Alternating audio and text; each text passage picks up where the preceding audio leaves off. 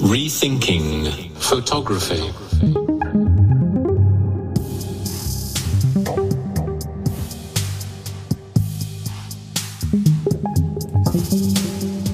Ja, herzlich willkommen zu einer neuen Ausgabe meines Sonderpodcasts Düsseldorf Foto Plus Meets Fotografie neu denken. Mein Name ist Andy Scholz. Ja, meine heutige Interviewpartnerin ist Dr. Linnea Semmerling. Sie ist die Direktorin vom Intermedia Art Institute, kurz IMAI, in Düsseldorf. Ja, das Interview mit Linnea Semmerling führte ich am 3. Mai 2022. Liebe Linnea, ich freue mich mit dir zu sprechen heute. Ich mich auch. Sag noch mal ganz kurz, was machst du beruflich? Ich bin Direktorin der Düsseldorfer Stiftung IMAI Intermedia Art Institute. Das ist eine gemeinnützige Stiftung, die sich der Medienkunst und vor allem der Videokunst verschrieben hat.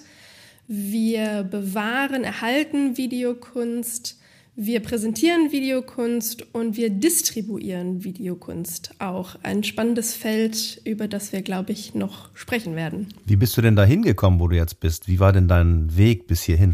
Genau, ja, ich bin früh in diese Medienkunst reingerutscht. Ich habe äh, so direkt zwischen Abi und Studienbeginn den Sommer über so ein ähm, ja, verhängnisvolles Praktikum gemacht in der Kästner Gesellschaft in Hannover. Ähm, das ist ein äh, recht großer Kunstverein, so eine Mischung aus Kunstverein und Kunsthalle irgendwie. Und da gab es so Kuratorinnen und Kuratoren. Und das, was die da gemacht haben, fand ich irgendwie ziemlich gut. Man ist ja wirklich so direkt nach dem Abi irgendwie, äh, ich bin jetzt auch nicht so kunstaffin aufgewachsen, äh, war das also fast so eher eine zufällige Begegnung, aber hat mir irgendwie dieses Berufsfeld ziemlich schmackhaft gemacht und bin dann, äh, wollte mich aber gleichzeitig auch nie so festlegen, also so Kunstgeschichte kam für mich irgendwie gar nicht in Frage, sondern irgendwie immer breit aufgestellt bleiben und habe dann Kulturwissenschaften studiert in Maastricht. Ähm, genau, und habe währenddessen ähm, immer irgendwie Kunst und kleine Ausstellungsprojekte und sowas äh, gemacht, aber auch immer so versucht, genau, irgendwie so Bilder an die Wand hängen kam irgendwie war irgendwie selten Teil äh, dieser Projekte und das ging auch so ein bisschen so weiter. Ich habe in, äh, in, Amsterdam dann meinen Master gemacht und auch so ein bisschen, das hieß dann Kunstwissenschaften und war auch wieder so. Also es war dann immerhin schon mal eine Kunst und nicht mehr nur Kultur, aber es war auch so ein bisschen so aufgesetzt, dass man eben aus der Musikwissenschaft, aus Theater und Performance und so und aus allen Bereichen sich irgendwie die Fächer zusammensucht, die man für das eigene und das war bei mir dann zu dem Zeitpunkt schon ziemlich stark Medienkunst, audiovisuelle Künste, ähm, dass man sich so das zusammensucht, was man braucht. Genau. Äh, und das hat mich ans ZKM geführt. Ähm, und da äh, wurde ich weiter indoktriniert, kann man sagen. Ähm, äh, ja, glaube ich, sehr breit zu denken, auch sehr, äh, habe viel mit Peter Weibel und mit Andreas Beitin da gearbeitet und auch sehr viel ähm, so in diesem, auch in der HFG und dem ZKM-Vibe dieser Zeit, in dem man irgendwie, ja, Kunst nicht nur Kunstwerke sind, sondern irgendwie diese gesamte Technologiegeschichte, Gesellschaftsgeschichte immer mitgedacht wird. Und ähm, was mich, glaube ich, sehr beeinflusst hat, habe dann promoviert in den Technologiewissenschaften äh, weil ich da auch wieder das gefunden habe, so diese Möglichkeit, es zu verbinden, größere kritische, medienhistorische Fragestellungen mit ähm, zeitgenössischem Kunstschaffen. Und ja, dann wurde diese Stelle im IMAI frei. Ich habe äh, die meiste Zeit so in äh, Belgien und den Niederlanden äh, gelebt. Ähm, und von da aus war das E-Mail mir so, glaube ich, ganz klar. Irgendwie, ich habe immer das Gefühl, klarer als manchen Leuten hier in NRW oder in Düsseldorf das E-Mail ist, äh, weil es so viele Pendants da gibt. Also es gibt in Amsterdam das Lima, es gibt in Brüssel das Argos und da geht man eigentlich ständig hin. Das sind ziemlich äh, spannende Orte für Medienkunst, Videokunst und vor allem auch Distribution und elektronische Künste, audiovisuelle Künste, also diese ganzen spannenden ähm, Sachen, die da so passieren seit den 70ern. Und ähm, genau, das E-Mail war für mich immer so das deutsche Pendant, obwohl es natürlich unfairerweise einfach viel, viel kleiner ist als diese anderen Institutionen. Und äh, dann dachte ich, dann muss ich nach Düsseldorf kommen. Ja, faszinierend. Ähm, das E-Mail war mir bis jetzt überhaupt kein Begriff. Dann deswegen jetzt die Frage, erzähl mal so ein bisschen, äh, was wird gesammelt, wann ist das entstanden und so weiter. Genau, das E-Mail ist 2006 gegründet worden äh, aus einer Initiative heraus von der Stadt Düsseldorf ähm, zusammen mit dem NRW-Forum und der Stiftung Museum Kunstpalast, äh, um eine Sammlung eigentlich zu übernehmen, einen Nachlass zu übernehmen von der Kölner Medienkunstagentur 235. Ähm, das ist äh, so ein bisschen so die typische Geschichte, habe ich mir sagen lassen, fürs Rheinland. Äh, Köln hat nie Geld, Düsseldorf hatte, hatte vielleicht auf jeden Fall immer Geld. Ähm, also es wär, die Sammlung hätte sicherlich auch in Köln bleiben können, aber äh, in Düsseldorf hat man das Portemonnaie aufgemacht und gesagt, wir gründen eine Stiftung, um diese audiovisuellen Nachlässe zu beherbergen. Ähm, und zwar ist diese Sammlung hat eine sehr schöne, sehr spannende Geschichte, finde ich. Ähm, die hat nämlich ihre Anfänge in den späten 70er Jahren. Da haben Axel Wirz und Ulrich Leistner, das sind die zwei Gründer von 235, die haben in Köln angefangen, so eine Art kleinen Kassettenladen. Am Anfang noch so als Laden, das wurde dann relativ schnell so ein Kassettenvertrieb für so Independent Music. Viel so späte 70er, frühe 80er, Punk, Post-Punk, New Wave, Industrial, was dann so kam noch. Und die haben dann angefangen, super spannend finde ich, in den frühen 80ern, als VHS ja wirklich gerade erst so langsam sich konsolidierte. Da haben die direkt angefangen und gesagt, oh geil, dann wollen wir auch wirklich aus diesem Kassetten, aus diesem Vertriebs-, Distributionsgedanken heraus, dann ist es auch cool, dann können wir doch jetzt auch Konzertvideos, Musikdokumentationen, auch so Demo-Videos von Bands, wirklich auch die absurdesten Formate, dann können wir die doch jetzt auch mit vertreiben. Dann kann man die doch sich jetzt auch kaufen, zu Hause, immer wieder nachgucken, diese legendären Konzerte von Throbbing Gristle, ähm, oder so und haben die äh, eben auch angefangen zu vertreiben mit, ich fürchte, sehr mäßigem Erfolg, was ich mir da bisher so erschlossen habe aber kam darüber dann in dieses ähm, Videokunst-Ding, was eben auch schon in äh, zum Beispiel eben ja Amerika, aber auch natürlich in Holland und Belgien gab es auch schon viele so Künstlerkollektive, die ihre eigenen Arbeiten ähm, auch verliehen haben. Ne? Das war auch viel, ging es ja in dieser Videokunstbewegung, die auch gar nicht immer zwingend eine Kunstbewegung war, sondern auch vielleicht Videoaktivismus oder Videojournalismus oder einfach so ein Videoschaffen aus der Zeit, was nicht immer Kunst sein musste. Genau, dann haben sie sich also dahingehend weiterentwickelt, dass sie auch Videokunst angefangen sind. Sie da so ein bisschen reingerutscht eigentlich in diesen Vertrieb von Videokunst, der dann schnell eben nicht mehr nur mit Verkauf operiert hat, sondern viel eben auch mit Verleih. Und da kam dann auch dieses institutionelle Spiel rein. Ähm, weil auch die besseren Videoformate Umatic zu der Zeit, da hat jetzt sehr, die wenigsten hatten ein Umatic-Abspielgerät zu Hause. Sowas hat man in Institutionen, in Gemeindehäusern, in Museen.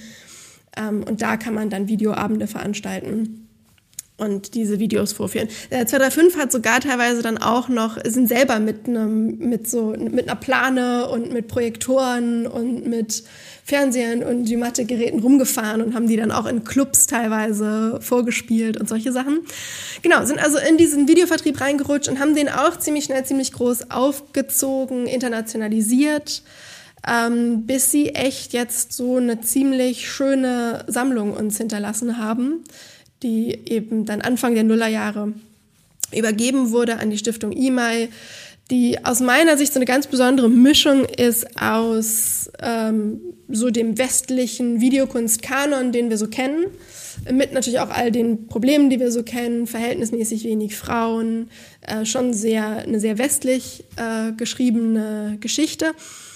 Und dazu aber auch im Fall von 235 diese Underground-Geschichte so ein bisschen, dieses Musikschaffen, ähm, auch ziemlich international tatsächlich von Bands und auch so experimentellen Praktiken einfach aus dieser Punk- und Independent-Bewegung, ähm, die nämlich auch einfach wahnsinnig viel audiovisuelles Material hinterlassen haben, das bei uns auch noch schlummert. Von wie vielen Objekten sprechen wir da in der Sammlung und wie ist euer, euer Stiftungsprofil und nehmt ihr dann tatsächlich nur historische Videoarbeiten oder wollt ihr auch zeitgenössische oder habt ihr auch zeitgenössische Arbeiten? Das sind gut 3000 Objekte, die wir von 235 haben und tatsächlich ist der Stiftungsauftrag in erster Linie, diese, ähm, dieses Konvolut aufzuarbeiten, zu bewahren, zu digitalisieren, zu präsentieren, zu distribuieren. Ähm, und dann äh, ist es natürlich ganz wichtig, das zu erweitern. Und dann äh, wollen wir das aber auch mit zeitgenössischen Arbeiten erweitern, wollen also eigentlich letztlich so weitermachen, wie 235 auch gearbeitet hat. Klar, also es gibt auf jeden Fall immer historische Sachen, die nochmal dazukommen, was ich auch wichtig finde, weil ich auch wichtig finde, dieses Archiv immer wieder zu befragen, ob seiner Genese und den Leerstellen in diesem Archiv. Konrad Schinzer, der jetzt zum Beispiel dazu stößt, ist ein Künstler, der durch Kollaborationen mit KünstlerInnen aus dem Archiv immer schon vertreten war, zum Beispiel durch Arbeiten, die er mit Ulrike Rosenbach zusammen gemacht hat oder mit Klaus von Bruch. Ähm, dadurch hatten wir immer schon Verbindungen und können jetzt sozusagen auch seine Arbeiten noch dazu aufnehmen.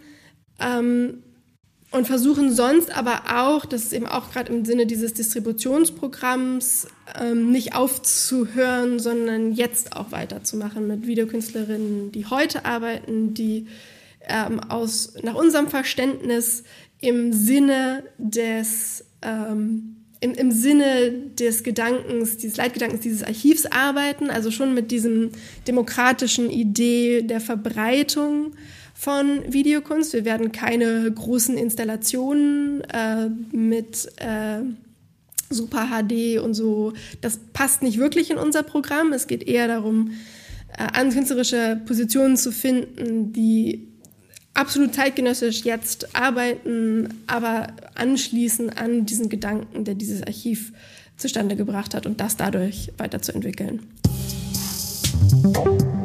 Welche Parameter muss jetzt derjenige Künstler, diejenige Künstlerin mitbringen, damit äh, sie eher in die Sammlung aufgenommen werden kann? Kannst du das noch ein bisschen aufdröseln?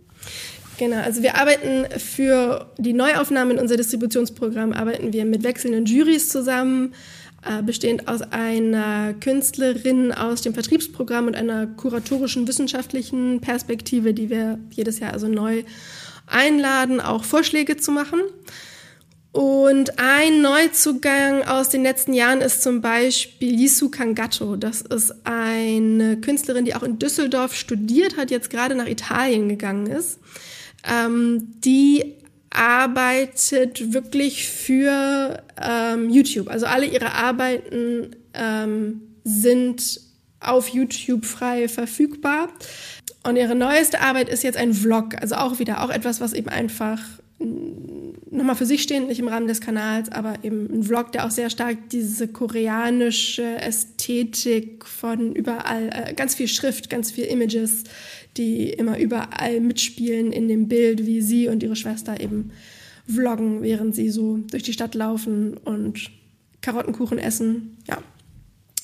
Ähm, genau, also das wäre für mich so eine typische äh, Position, die wir suchen, die eigentlich diesen Gedanken von ähm, einer demokratischen Videokunst als vervielfältigbare Bandkunst jetzt ins digitale Zeitalter überträgt. Wie sammelt ihr sowas? Also wird da einfach der, der YouTube-Link archiviert oder gibt es da tatsächlich sowas wie eine Hardcopy dann?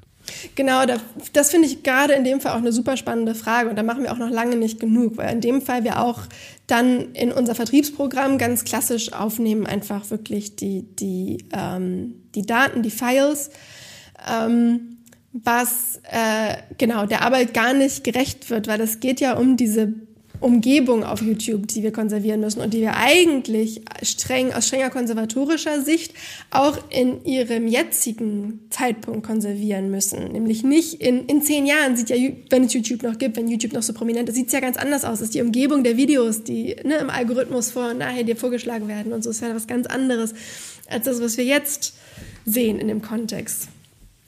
Ähm, wo wir eigentlich, also die Techniken gibt es lange, ähm, aber müssten wir eben auch noch viel umfassender in der, als Medienkunstkonservierung hier benutzen, um wirklich ein, ein Stück von YouTube zu konservieren. Also ihr legt dann jetzt im Moment die Daten ab, die, die, die Dateien auf einem Server.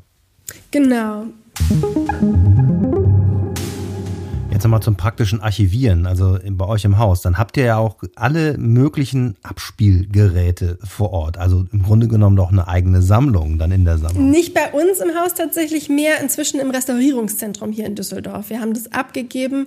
Äh, das Restaurierungszentrum in Düsseldorf hat eine ganz tolle Direktorin, Joanna Phillips, die spezialisiert ist auf Medienkunst. Und da haben wir also alle unsere Abspielgeräte untergebracht, was für uns auch ganz praktisch ist, äh, weil das heißt, dass wir, wenn wir dahin gehen müssen, um was zu sichten, auch direkt eine Restauratorin haben, die noch einmal drauf guckt vorher auf das Band und uns eine kurze Einschätzung dazu geben kann, ob es jetzt eine gute Idee ist, das wirklich reinzustecken oder nicht. Absolut. Nicht, dass man da so sitzt wie ich früher mit der Kassette und dann mit dem Bleistift das Band irgendwie da wieder einfielen muss. Genau, ich möchte nicht mit dem Bleistift da sitzen oder auch die Horrorstories, die ich oft gehört habe, gerade auch von Audiotapes, wenn man sie dann, man tut sie rein und man sieht nur noch, wie beim Laufen die, die Beschichtung so herunterrieselt und alle Informationen vom Tape für immer verloren geht.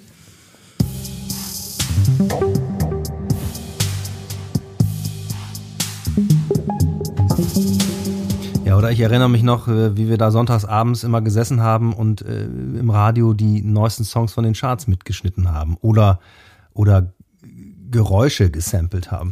Genau, wo sich wirklich ganze künstlerische Netzwerke auch so entwickelt haben. Das ist wieder Konrad Schnitzler, über den wir in der Kunsthalle jetzt eine Ausstellung eröffnen, der in ähm, der seine, der auch immer seine HörerInnen, der, der selber ganz viel auf Kassette aufgenommen hat, der hat so seinen Synthesizer gehabt und dann hat er seine Synthesizer-Klänge auf Kassetten aufgenommen und damit so Kassettenkonzerte gemacht, die durch die Welt geschickt, durch andere aufführen lassen und auch immer andere aufgefordert, dazu zu Musik zu machen und das aufzunehmen und ihm zurückzuschicken. Also die hatten so ein komplettes Netzwerk von diesem Home-Taping und jeder erfindet was dazu. Und ähm, ja, das ist für mich so, ja, einfach so ein Zeichen, ja, symptomatisch dafür, wie dieses gemeinsame Kunstschaffen und dieses partizipative Kunstschaffen da irgendwie eine ganz neue Dynamik bekommen hat. Äh, für mich ist ähm, mit meinem technologiewissenschaftlichen Hintergrund tatsächlich immer wichtig, wann ähm, bei künstlerischen Arbeiten zu, zu betrachten, wann ist etwas äh, out of necessity und wann ist etwas ähm, Spielerei. Das ist ja auch jetzt so die Überlegung. Ne? Was macht man in digitalen, was macht man in analogen Formaten? Bei euch in der Fotografie wahrscheinlich ja noch viel mehr. Ist für mich technologiehistorisch immer interessant zu gucken, okay, bis wann, auch gerade zum Beispiel bei Kassettenmusik, ist ja auch jetzt wieder total im Kommen. Äh, ich frage mich aber, wie lange mussten Künstlerinnen und Künstler Kassetten verwenden, bis die CD kam?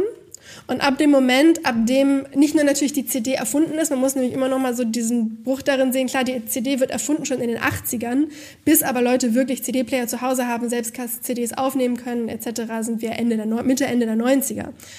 Und ab dem Punkt aber ist es, macht es keinen, also ist es nicht mehr notwendig, auf Kassette zu arbeiten ähm, oder eben auf Vinyl, sondern gibt es diese CD als neues Medium. Und so betrachte ich versuche ich es immer zu betrachten, ähm, oder kann man auch, denke ich, künstlerische Entscheidungen ganz gut äh, evaluieren, wenn man guckt, okay, ist es jetzt, will die in den äh, will die äh, Anfang der Nullerjahre unbedingt auf Kassette arbeiten, dann ist es natürlich eine andere künstlerische Entscheidung, als wenn jemand äh, Anfang der 90er Jahre auf Kassette arbeitet, weil die eine muss es und die andere muss es einfach nicht. Gibt es auch so einen, so einen Liebhabermarkt? Also so, du hast Vinyl angesprochen und so weiter. Gibt es das auch bei diesen magneto-optischen Bändern? Bei den Musikkassetten sehr. Bei den Videos würde ich, beobachte ich das nur unter SammlerInnen. Dass da schon also eine Umatik zusammen zu haben oder so oder eine Original-Umatik von einer Künstlerin ist schon unter ähm, ja wirklich ähm, dedicated Collectors ein Ding, aber meines Wissens jetzt überhaupt nicht, dass es da eine Szene gibt, die sich den Videobändern verschrieben hätte. Würde mich nochmal interessieren, ähm, NFTs. Sind das für dich Dinge, die dich interessieren und ist das ein Thema bei euch? Tatsächlich weniger, ähm, weil es ja aus meiner Sicht natürlich ein Rückschritt in, zum Unikat ist, den die Kunst ja gar nicht braucht. Den der, die, das braucht der Markt. Der Markt braucht NFTs, die Kunst braucht aus meiner Sicht überhaupt keine NFTs.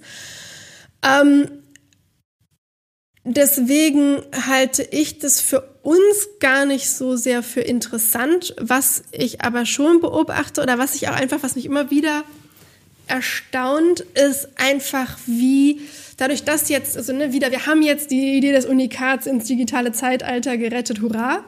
Äh, was aber eben ja auch bedeutet, dass Künstlerinnen wie hier im Rheinland äh, Marcel Odenbach, Ulrike Rosenbach, dass die ähm, in den späten 70er Jahren haben die angefangen, total radikal Videokunst zu machen und sie nicht zu limitieren.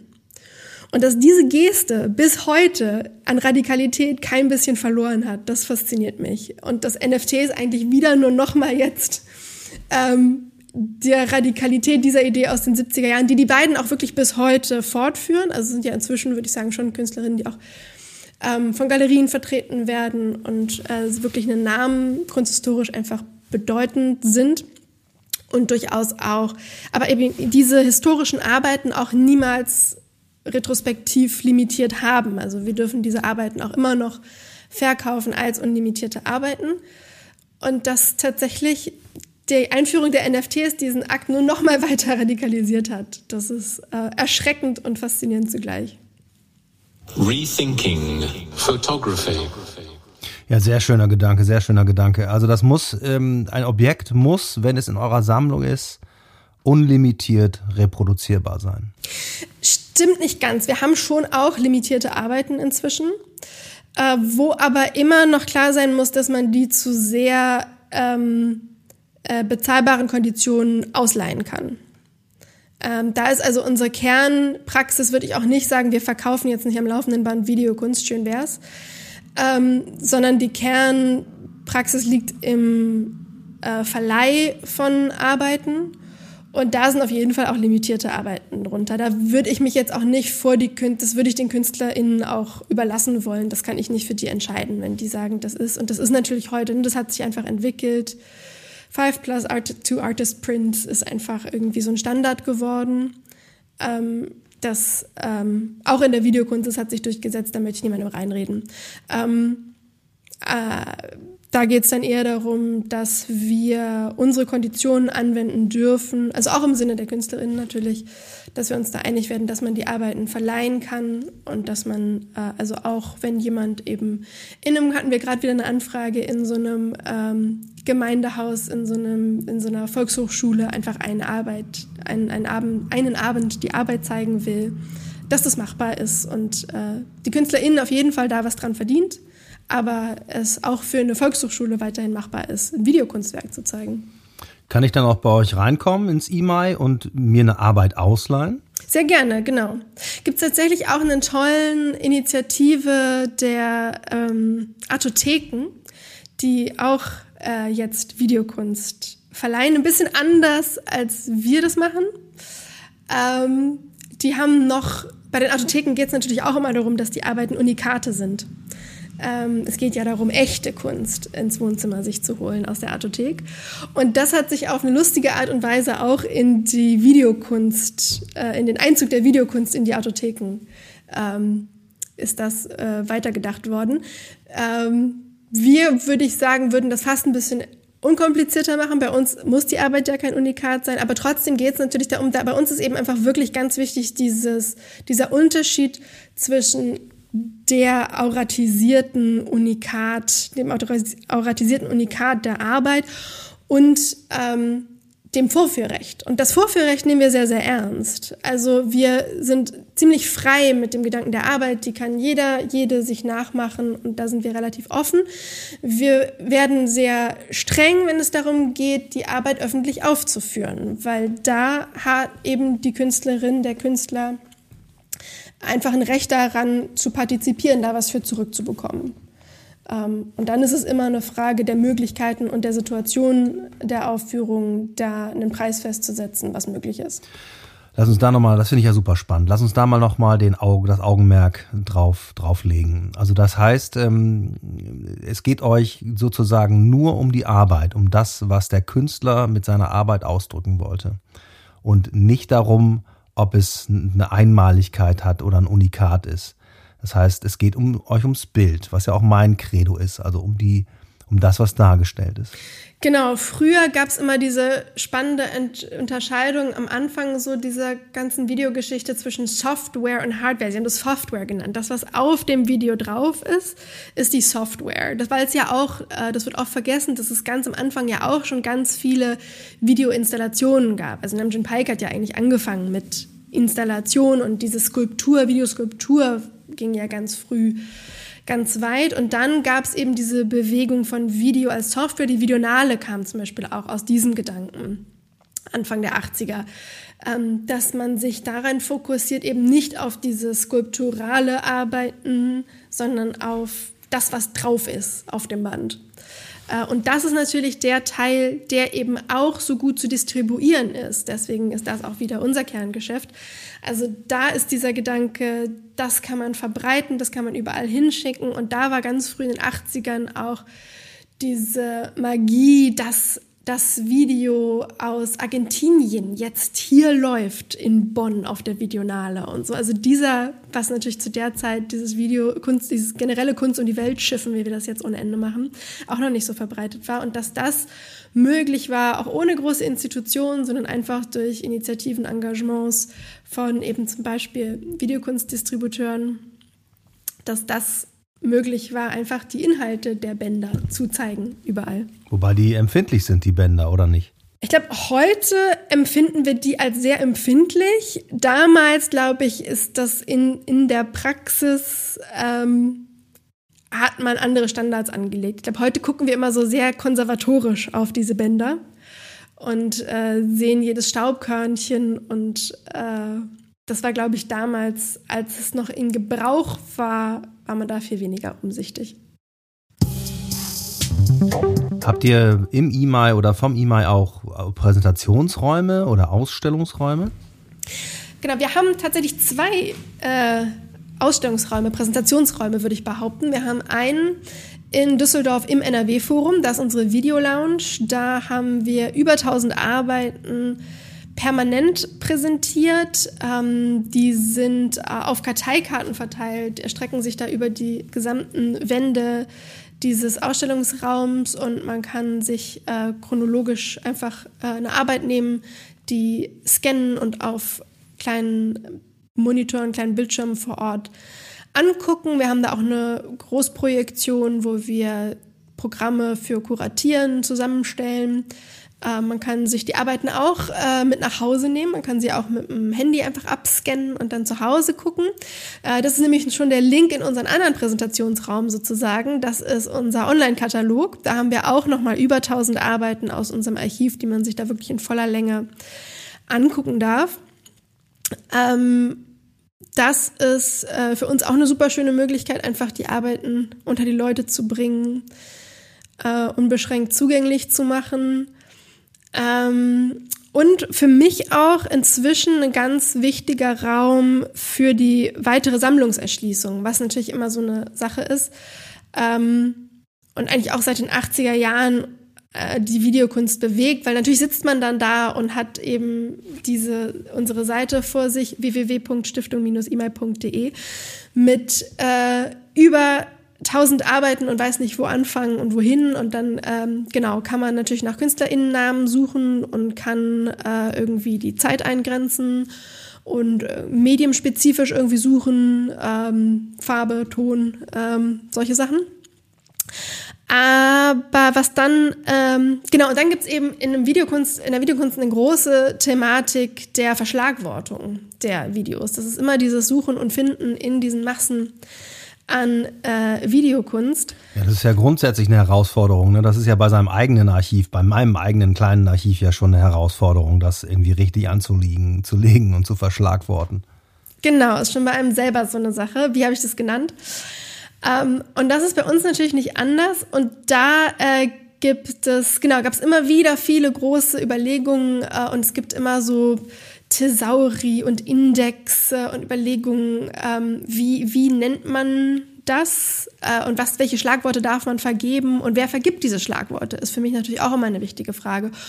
Da haben wir jetzt ein neues Tool, das ist unser Videokunstkanal eMyPlay, der letztlich so rangeht wie äh, viele kommerzielle audiovisuelle Plattformen auch, wie Spotify oder wie ähm, YouTube, äh, wo man also sich äh, einen Account anlegen kann und äh, Playlists zusammenstellen kann von Videos, wo wir es zur Bedingung gemacht haben, dass man uns einen kurzen Text dazu schreibt, ähm, irgendwie was, was da zu sehen ist und Schlagworte vergibt, mindestens drei Stück. Was sich jetzt schon äh, ziemlich schnell rauskristallisiert hat, was einfach ein enormes Wissen, einen enormen Schatz generiert, nämlich an User-Created Metadata.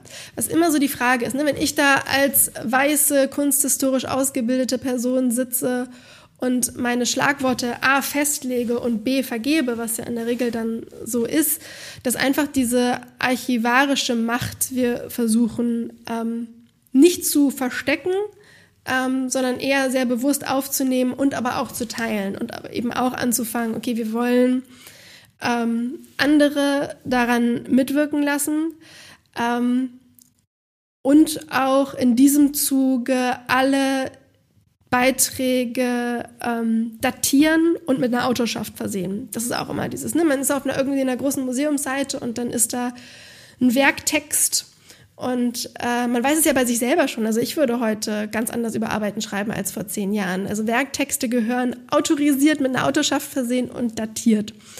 Ähm, und das sind so wichtige Schritte, die wir gerade versuchen zu gehen und eben auch hoffen, dass sich andere Interessierte da einbinden möchten einbinden lassen und auch gerne mit ähm, Kunsthochschulen und ähm, Kunstgeschichtsseminaren zusammenarbeiten. Ja, super Idee, dass der quasi der User seine eigenen Kategorien anlegt, sodass das dann sich dadurch sortiert. Und wenn ihr die dann auch noch sehen könnt und dann auch nutzen könnt, umso besser. Genau. Und hoffentlich eben, also genau, wir haben, es gab auch schon verschiedene Projekte eben um Schlagworte, festgelegte Schlagworte zu vergeben, was ich aber eben immer schwierig finde, weil das natürlich dann immer irgendwie so ein Schema ist, dass in jedem dieser Ontologien, in jeder dieser Ontologien stecken einfach Normen, Werte, die eben oft rüberkommen wie vermeintliche Neutralität, vermeintliche Objektivität. Das sind sie aber nie. Es ist immer unser westlicher wissenschaftlicher Wertekanon, der da einfach mitschwimmt.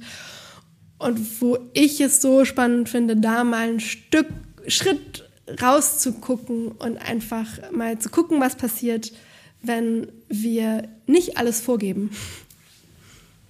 Liebe Linnea, hat mich gefreut, mit dir zu sprechen. Vielen Dank für das Gespräch. Ebenso, hat Spaß gemacht. Ja, und vielleicht sehen wir uns ja im Zuge der Biennale Düsseldorf Foto Plus in Düsseldorf. Unbedingt. 10.06.18.30 Uhr Eröffnung der Ausstellung Konrad Schnitzler. Manchmal artet es in Musik aus in der Kunsthalle Düsseldorf. Danke, viele Grüße nach Düsseldorf. Grüße nach Essen, bis bald.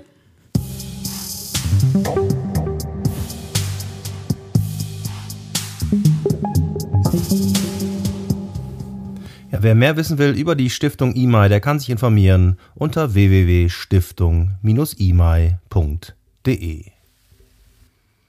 Ja, und wer mehr wissen will über die Ausstellung von Konrad Schnitzeler in der Kunsthalle in Düsseldorf, die am 10. Juni eröffnet wird, der kann sich informieren unter www.kunsthalle-düsseldorf.de. Ja, und äh, der Link, äh, den haben Sie schon mal gehört, zur Biennale for Visual and Sonic Media Düsseldorf Foto Plus ist düsseldorffotoplus.de. Alles in einem Wort. All diese Informationen sind wie gewohnt in den sogenannten Show Notes zum Anklicken aufbereitet. Vielen Dank fürs Zuhören. Bis zum nächsten Mal. Ciao, ciao. Rethinking Photography.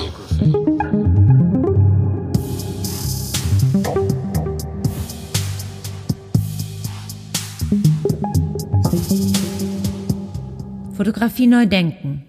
Der Podcast.